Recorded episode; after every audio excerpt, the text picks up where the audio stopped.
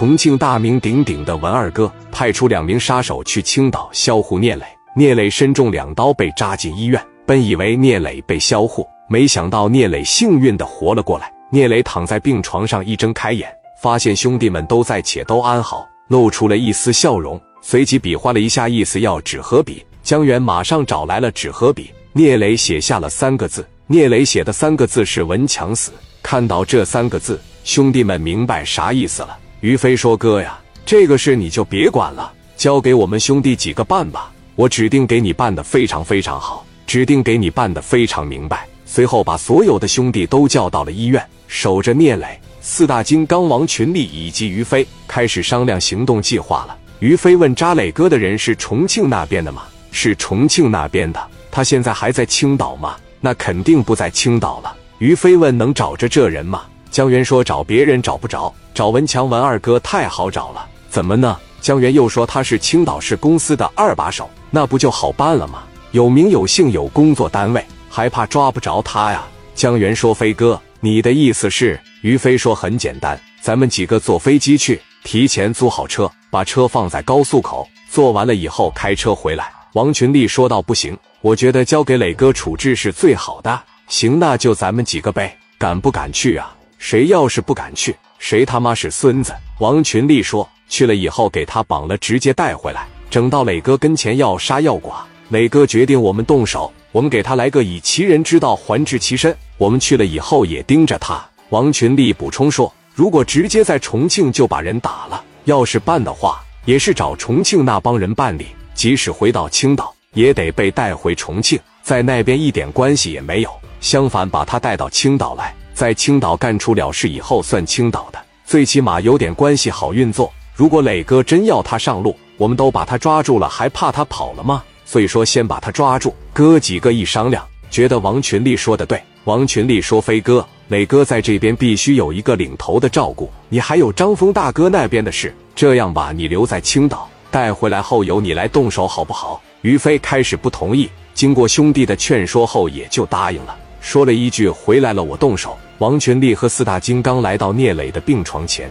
聂磊好像已经睡着了。王群力贴近聂磊的耳边说：“哥呀，你好好养病，我们几个去去就回。”五个人各自回去把家伙事带好，开着两台奥迪一百，连夜就开向了重庆。到了重庆，把车放到高速路进口的地方，打个出租车，哥几个找了个酒店睡了一宿。第二天来到市总公司门口，往这一坐就开始蹲点了。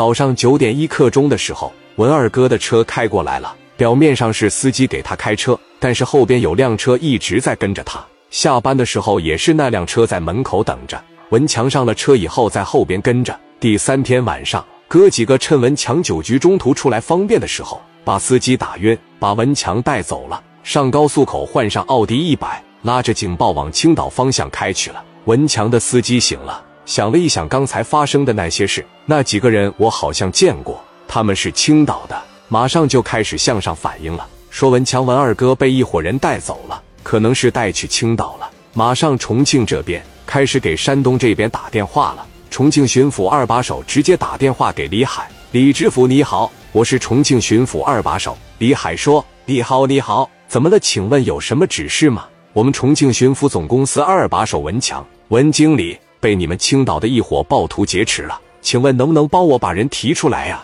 这伙人的头目叫聂磊。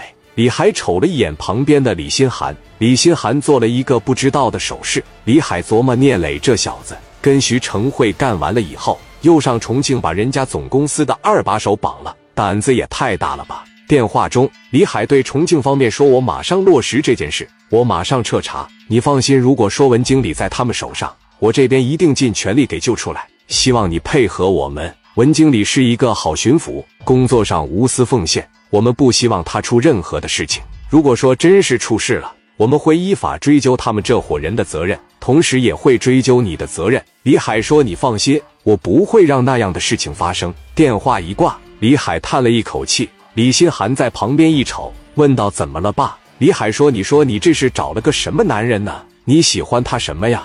我就纳闷了，这小子这不正在一点一点作死吗？”你究竟喜欢他什么呀？我问问行不行啊？你能不能告诉我啊，姑娘啊，你喜欢的是啥呀？李海马上下令通知下去，只要是进青岛的地方，全力给我拦截两台黑色的奥迪一百。只要带着文强的车一进到青岛，文强就可能被救下来。